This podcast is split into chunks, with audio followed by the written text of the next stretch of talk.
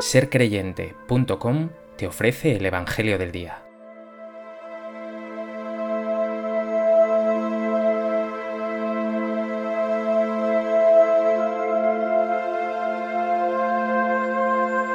Del Evangelio de Lucas.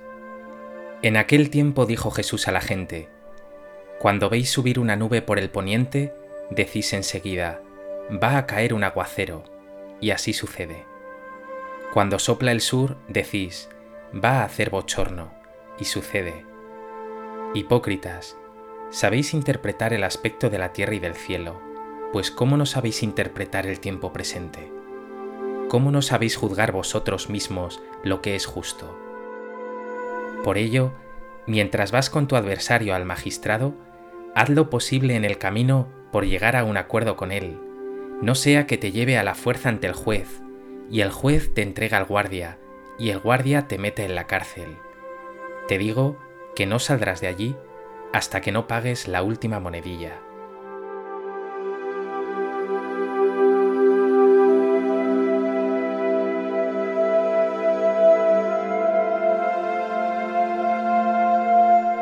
El Evangelio de hoy, en la tónica de los textos de estos últimos días, nos invita a reconocer los signos de los tiempos, este tiempo, hoy, es tiempo de acoger el reino de amor y de vida.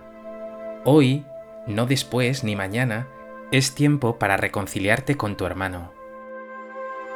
Urge que te vuelvas a Dios y a tu prójimo.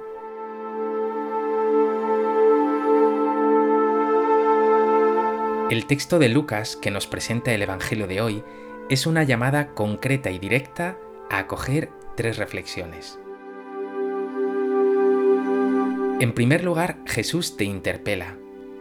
Sabes interpretar el aspecto de la tierra y del cielo, pues ¿cómo no sabes interpretar el tiempo presente? Es como si Jesús te dijera hoy, ¿cómo no te das cuenta de que este es el tiempo de Dios? Para la palabra tiempo, el original griego que utiliza el Evangelio no es el término cronos, de donde viene la palabra cronología, es decir, ese paso del calendario, sino el vocablo kairos, que expresa el tiempo de gracia y de oportunidad de salvación. Este es tu kairos, tu tiempo lleno de Dios, de su amor, de su gracia, de sus signos, de sus guiños, de sus regalos para ti y para tus hermanos. El tiempo, tu tiempo, está habitado por Dios. Hoy Jesús está saliendo a tu encuentro, te está llamando a su seguimiento. ¿Sabes interpretarlo? ¿Sabes reconocerlo? Piensa unos segundos. En este tiempo, ¿en qué ocasiones ha salido el Señor a tu encuentro y te ha llamado a que te conviertas a Él de todo corazón? En segundo lugar, este kairos, este tiempo de gracia, no es solo un tiempo para la conversión espiritual, sino para una conversión y un cambio real, y un cambio real con tu hermano. Dice Jesús, mientras vas con tu adversario al magistrado, haz lo posible en el camino por llegar a un acuerdo con él, no sea que acabes en la cárcel. Es una imagen de la necesidad de reconciliación.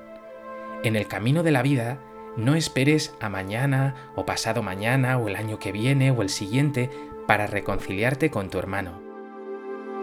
Tienes una oportunidad única para acercarte a él, pedir perdón, crear puentes de encuentro con aquellos con los que te separa la incomprensión, el rencor o incluso la rabia.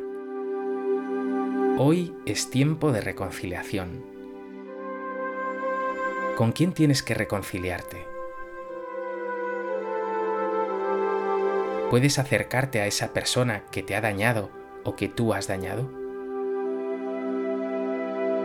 ¿Oras por tus enemigos? ¿Haces todo lo posible por vivir reconciliado con todos los que te rodean?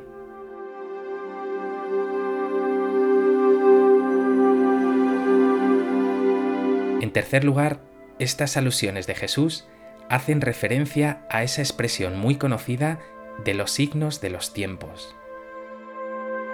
El Concilio Vaticano II desarrolló toda una teología de los signos de los tiempos como base del diálogo de la Iglesia con el mundo y del Evangelio con el hombre de hoy. A cada momento tenemos que pensar qué signos de Dios hay en nuestro tiempo para interpretarlos a la luz del Evangelio y responder a esas aspiraciones y esperanzas de la humanidad. ¿Cómo respondes con tu vida a los anhelos y esperanzas de los hombres y mujeres de hoy? Hoy, más que nunca, el mundo está necesitando alegría, cercanía, humanidad, solidaridad, compasión, acogida incondicional, ilusión, sanación de heridas.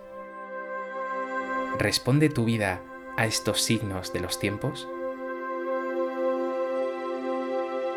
Pues que este Evangelio de hoy sea una nueva invitación por parte de Jesús a que acojas aquí y ahora la llamada de Dios a la conversión, es decir, a que te vuelvas hacia Él y hacia tus hermanos de una vez por todas, a que vivas reconciliado y a que disciernas y pienses a cada momento los signos de los tiempos que te rodean, que están requiriendo de personas como tú, que sean testigos de la compasión, la entrega, la paz y el amor incondicional de Jesús.